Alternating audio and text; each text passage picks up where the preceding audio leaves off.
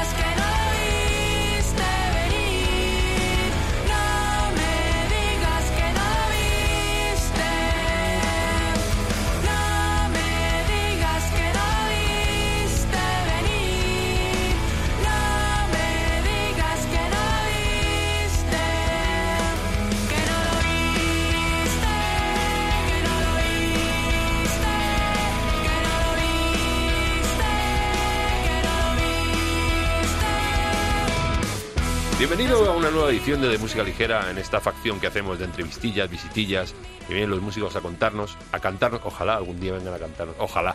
¿Tú, Elena, tú eres de cantar por- si te llaman a un programa y cantas?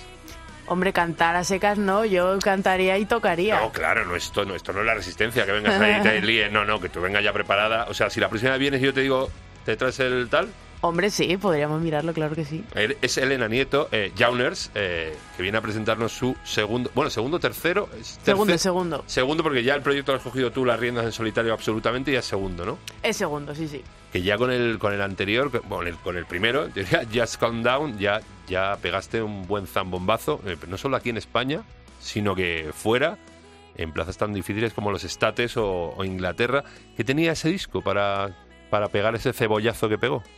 Pues no lo sé, supongo que a nivel de género, bueno, indie rock, un poco tirando por el emo. eh, supongo que es algo que fuera de España cala bastante hondo, sobre todo pues en, en el mercado anglosajón. Entonces, bueno, la crítica de, de la prensa fue súper buena. Yo tampoco me lo esperaba porque, bueno, pues al final es un proyecto que por aquel entonces era pequeño. Que No lo viste venir. no, no, no, que va. Entonces, eh, sí, sí, la verdad es que, que lo, lo internacional fue bastante heavy. Poca fe, ¿no? Eh, sí, sí. Es un discazo increíble. Y luego eh, vino esa pierna encima que ha sido el COVID, pues para ti, para, como yo lo llamo, los hijos de la pandemia, de bandas, ya te digo que, que estaban ahí a punto, incluso han surgido en la propia pandemia, y luego, pues con todo esto, eh, lo habéis tenido más difícil si cabe, ¿no? Sí, a ver, la verdad es que yo tengo la suerte de que el disco salió en marzo de 2019 y pude hacer la gira de salas de presentación, hice festivales ese verano, como que tuve un año entero hasta que llegó el COVID para hacer cosas. Luego ya la gira, íbamos a hacer una gira de cierre del disco que justo empezaba en marzo del 2020 y eso pues que ya fue tu- la que se fue a pique. Claro, tuvimos que cancelarla, pero aún así me siento medio afortunada porque hubo grupos, pues que imagínate, sacaron el disco en febrero de 2020 y no pudieron hacer literalmente nada, así que... Cero mm. pelotero, sí, sí. Y el disco, por, por cuando ha salido, que es ahora, eh, Duplo, que no hemos dicho que se llama Duplo, eh, supongo que es- está pergiñado en estos dos años tan difusos, ¿no? Me imagino que algo habrá influido en, en la composición de los temas o en la manera de hacerlo, ¿no? Sí, al final las canciones, eh, bueno, y también las melodías, que, que pueden ser un poco más melancólicas a lo mejor, pero bueno, eh, las letras supongo que sí que han tenido un poco de influencia de esos momentos porque al final yo solo hablo de experiencias personales y como cosas súper literales que me pasan. Entonces, claro, el momento es muy, muy influyente a la hora de, de, de ver de qué van las letras, sí, sí. Pero sí que tenías algún tema de antes que has adaptado o la Sí. mayoría han surgido ahí en estos... Tenía un par o incluso tres de antes de la pandemia, pero que todavía no estaban ni terminados ni nada. Pero al, al final, en, en los dos, bueno, en, en el año este de, de confinamiento así raro, em, ha sido cuando he, cuando he terminado todo. El discarral se llama Duplo, pero no es por las piezas estas de Lego de los niños No. Duplo. Tiene que ver con la, con la dualidad, ¿no? Sí, el, al final el disco es muy, muy dual en el sentido de que, bueno, está la mitad en castellano, la mitad en inglés, eh, es el segundo disco y la temática pues va mucho sobre la, lo- los dobles caminos de la vida, la incertidumbre, el bien y el mal, que cuál es, cuál es la opción buena, ¿no? Entonces, un poco eso, el blanco y negro. Y luego, ¿existe una dualidad entre Elena y Jauners o ¿Hay mucho de, Ellen and Jauners o...? Es lo mismo, no, no tengo ni, ni un alter ego raro ni nada, eso es, soy yo, o sea, ya está, en mi más puro estado, sí, sí.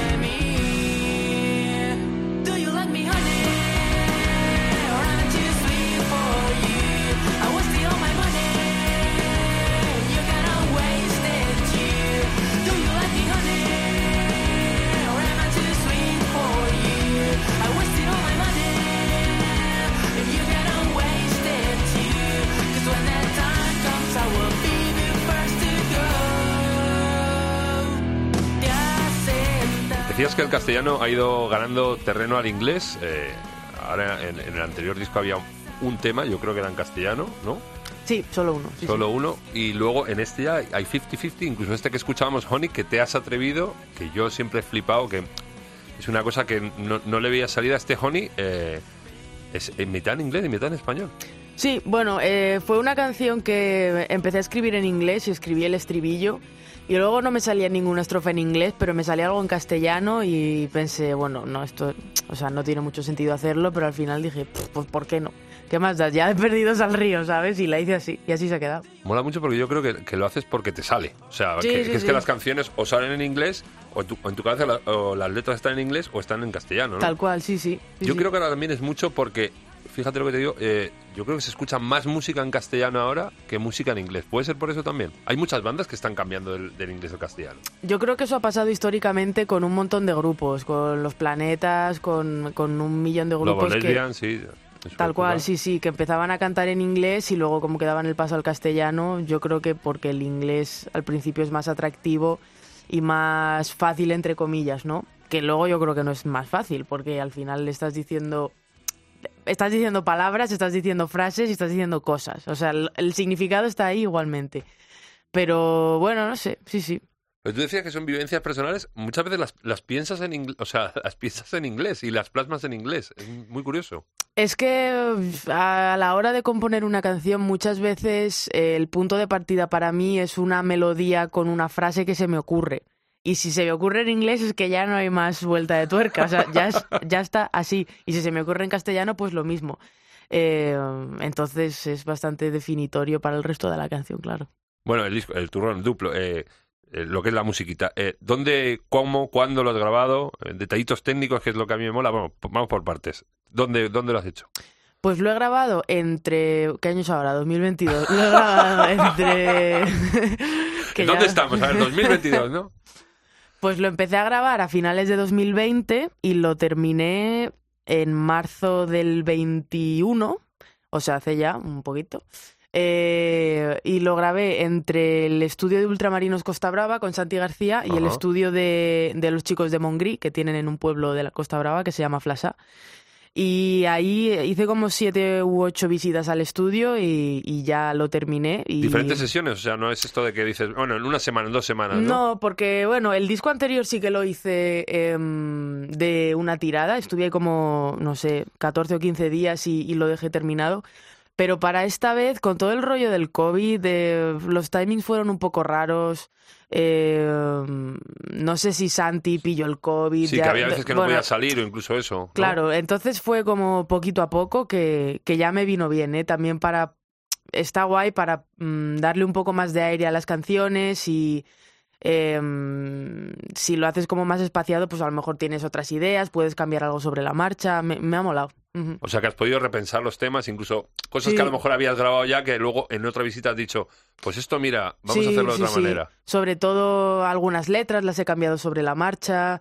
eh, pues algunos, imagínate, algunos breaks de batería, algunas. Porque lo has grabado tú todo, instrumento, todos los instrumentos. Lo he grabado yo todo menos las baterías, que a pesar de que las. que tú tocas eh, batería. Sí, yo toco la batería, pero en el estudio las grabó Joan de Calavento. Ajá. Uh, Y luego con vaya los capo. bajos me ayudó un poco Santi, que yo ya lo llevaba todo preproducido desde casa porque es un poco lo que me mola hacer, pero el Santi la verdad es que tiene muy buena mano y se grabó algunas cosillas del bajo. ¿Se había escuchado los temas antes o los escuchó ahí en el estudio? Se no? escuchó las demos que yo le mandé, que yo ahí estuve en todo el confinamiento grabándome unas demos súper complejas. Homemade ahí, ¿no? Sí, sí, sí, sí.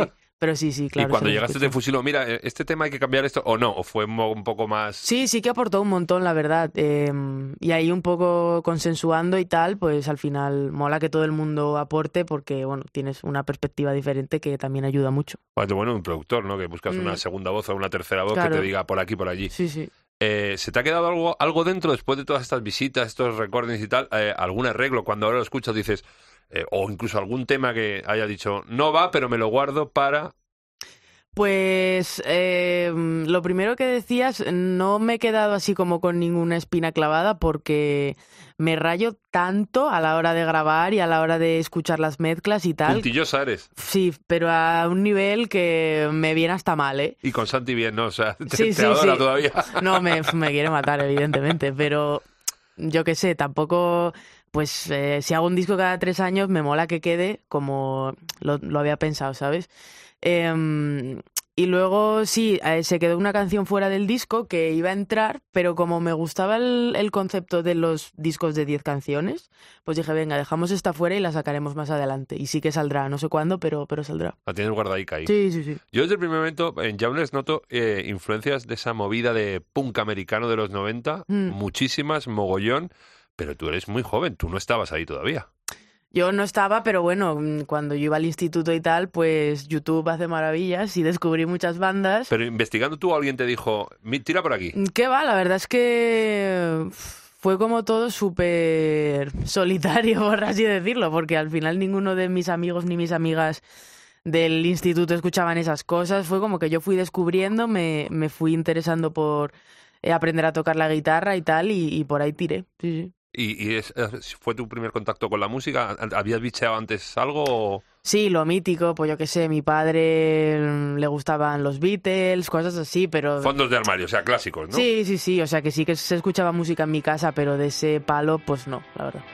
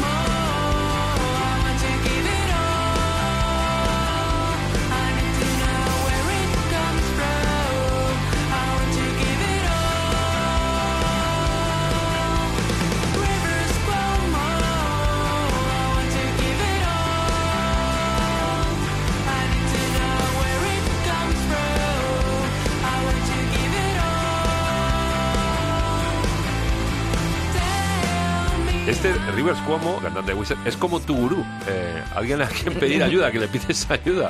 Sí, le pido ayuda en la canción, la verdad, porque era un momento que no tenía inspiración y, y- y escribí esa canción partiendo de la no inspiración, lo cual, pues al final me ha salido una canción que creo que está bien, mm, teniendo en cuenta que no tenía inspiración. He leído en algún sitio, a lo mejor estoy tirando muy triple, que él tiene como un fondo de una reserva, ¿no? Que va escribiendo letras o va Mm. escribiendo, lo tiene ahí como guardado y entonces en un momento tira de ahí como para ver de dónde saca. ¿Tú también haces eso o no? No, yo no hago eso, pero leí una entrevista en la que contaba eso, que él eh, tiene un Excel donde va apuntando cosas que se le ocurren y acordes y, Y súper bien organizado, ¿no? Por acordes o por Claro, temas, claro. ¿no? Entonces él va tirando de ahí cuando tiene que hacer un disco, lo cual me parece bastante bien porque es que a veces tienes ideas y piensas que no se te van a olvidar, pero a los cinco minutos ya se te han olvidado. Entonces lo, lo importante es apuntarlo. Es que los Wizards eh, últimamente están en modo berraco de sacar dos discos, tres discos al año. Están Sí, con sí. una producción increíble. Igual es por el Excel, es que igual no es mala idea. ¿Los Wizards es de los- esos primeros grupos que escuchabas allá eh, en el instituto? No, la o, verdad los, es- o los pillaste después? Los pillé después. A Wizard a lo mejor les descubrí hace no tanto, igual cuatro o cinco años. Eh, que bueno, llegué un poco tarde, pero mejor tarde que nunca, la Es que aparte eh, han mantenido mucho el tipo, tienen un- unos primeros discos increíbles. Yo me acuerdo, el- la primera vez que los pillé fue, yo creo que fue en el primero, en el, en el que empieza con My, Name- My Name is, My Name is Jonas, Sí, sí, sí. que es el de Buddy Holly, el, Mm. el, típico, el típico tema que suena a todos los, pero es que luego hay que escarbar mucho más en Wizard. Tú te has dedicado, eres muy, muy de estas fans recalcitrantes. No, mm, no, yo soy fan de los discos, pero no es de ir más allá a friquear. No eres groupie. No, no, no, que va, que va a hacer. Ni muchísimo no, menos. no, no, no. Bueno, eh, el disco se edita eh, a nivel mundial. Ujú, Claro, he visto al pelo- debido al pelotazo que tuviste eh, en Inglaterra, en Estados Unidos y en Japón. sí, no, sí. ¿No da un poco de vértigo? ¿No te da un poco de vértigo? No, porque es eh, a lo que he ido. Te lo han es- solicitado. Es lo que he ido a buscar, o sea, al final eh, para, para este disco me contactó el sello de Inglaterra, Big Scary Monsters. Eh, entonces un poco a raíz de eso pensé, bueno, si ya lo voy a editar en Inglaterra y en España, ¿por qué no busco otro sello en Estados Unidos? Y, y bueno, el de Japón no, no fui a buscarlo porque ya eh, ese sello licenció mi primer disco allí, entonces ellos ya estaban interesados en seguir trabajando y tal. Pero vértigo ninguno, porque al final yo creo que hay que intentar ser ambiciosa dentro de, un- de unos objetivos realistas, evidentemente. Y, y ya está, pues un montón de curro, eso sí, pero, pero para adelante. Y en Japón también pegó Just Calm Down. Sí, sí, sí, sí, sí. El tío del sello me mandaba fotos de, de- ¿sabes cuáles son las tiendas Tower Records? Sí, Las sí. míticas tiendas. Pues ahí en Shibuya, en Tokio, con mi careto gigante. ¿En serio? Sí, sí, sí, sí. Que eso no lo han puesto ni en España, ¿sabes? O sea, yo flipando. ¿Eres muy tú de Japón o no? ¿Te da mucho la Pues- cultura japo? Sí, me gusta bastante, me mola bastante ver anime y tal, y me fliparía ir a Japón, pero todavía no he tenido la oportunidad. Pero si te sale una gira por Japón, Joder, me voy mañana. cabeza. Hago la maleta, ya. Porque ahora en septiembre te vas de gira por Europa, giraza además, 20 días Mm. tocando allí a full casi todos los días. Sí. Vas a empezar en Francia, y luego haces eh, Inglaterra, Bélgica. ujú. Más vértigo, insisto, tienes unos ovarios como... A ver, eso me da un poco de vértigo porque irte de gira es duro. La gente lo idealiza un montón y sí que es verdad que es algo muy guay. es muy heavy. Es muy guay, pero es muy duro, o sea, y sobre todo irte a tocar a países en los cuales no tienes tanto público como en España, Que no Lo sabes es- a lo que vas. lo que se traduce a que no tienes tantas comodidades. eh, entonces, bueno, sí que me da vértigo, pero creo que si no lo hago ahora no lo haré nunca. Y tengo la oportunidad de poder hacerlo y de trabajar con gente que, que me organiza una gira y que está dispuesto a hacerlo. Entonces, pues para adelante, ¿qué, qué voy a hacer? Y además sí. que os vais los tres ahí en formato trío, que estáis ahora en formato trío, y bueno, algún compinche os llevaréis para Claro, echar una sí, mano, porque si no, y lleváis merchan y toda la vaina y Claro, todo. claro, habrá que fabricar bien de. Y las salas son de media foro y tal. ¿Conoces alguna sala? ¿Has estado bicheando o no? Pues he estado bicheando un poco y son salas pe- mm, medianas pequeñas. Sí, sí, sí. Alguna, por ejemplo, la de la, en la de mm, Bruselas ya había estado, que se llama Botanique, que tiene cre- creo que dos salas, una grande y una pequeña. Pues vamos a la pequeña. Y eso, sí, sí. Y a darlo todo, ¿cómo lo afrontas? Claro, a darlo todo siempre, si no, ¿para qué? Y luego aquí en España, toma vistas, porque esta noche estás eh, tocando la batería con Roju. Y mañana, Jauners a todo tren, eh, a las cinco y media de la tarde, que vas a pasar un, un poco de calor, ¿no?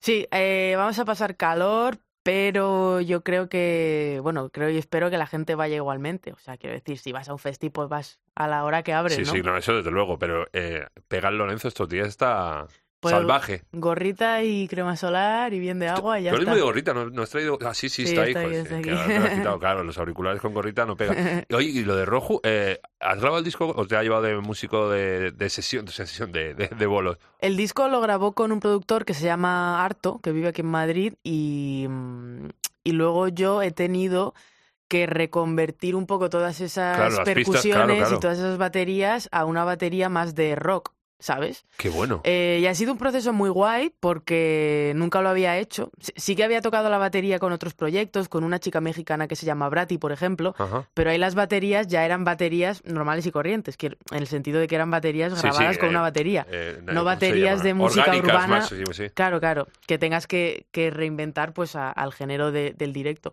Entonces me ha molado mucho y la verdad es que la gira está yendo genial. Pero me- se me hace increíble muchas veces, muchos vídeos, yo, yo que tengo batero también, eh, veo vídeos de baterías que hacen eso, que tocan música urbana eh, con una batería orgánica Mm. una, y flipo el rendimiento.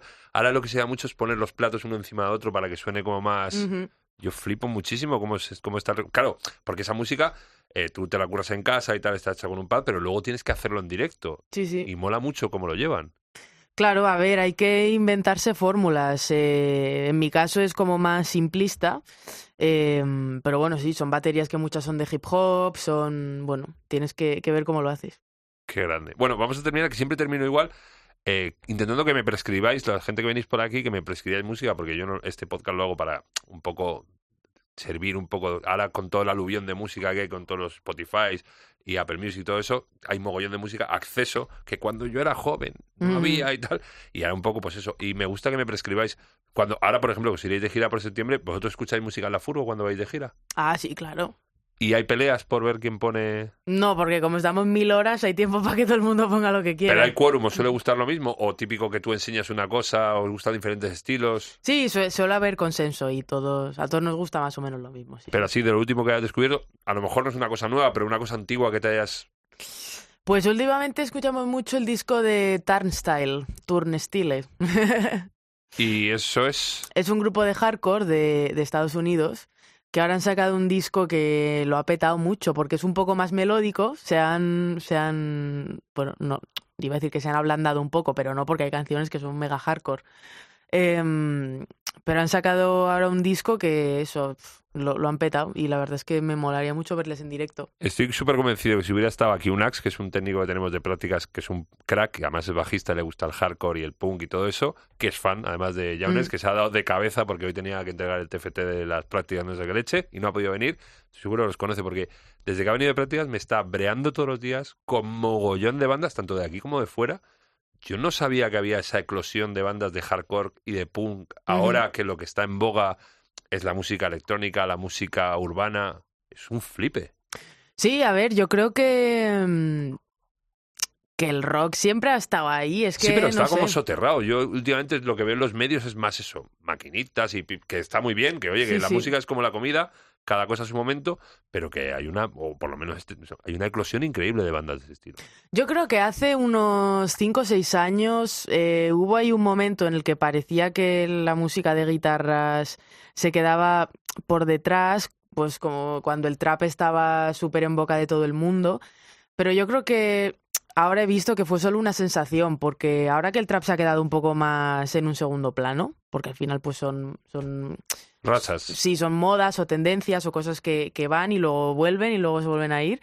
Em, yo creo que siempre ha estado ahí y que, y que hay muchísima gente que consume este tipo de música. Joder, pues gracias por venir y gracias por hacer este tipo de música, porque yo soy también muy, me gusta de todo, pero soy muy rockero, y entonces bandas como Jauners y proyectos como el tuyo, Elena, me parecen increíbles. Mucha suerte con el disco, mucha Muchas suerte con los bolos, y a ver si a la vuelta volvemos a hablar a ver qué tal por las Europas. Muchas gracias. Un beso, gracias.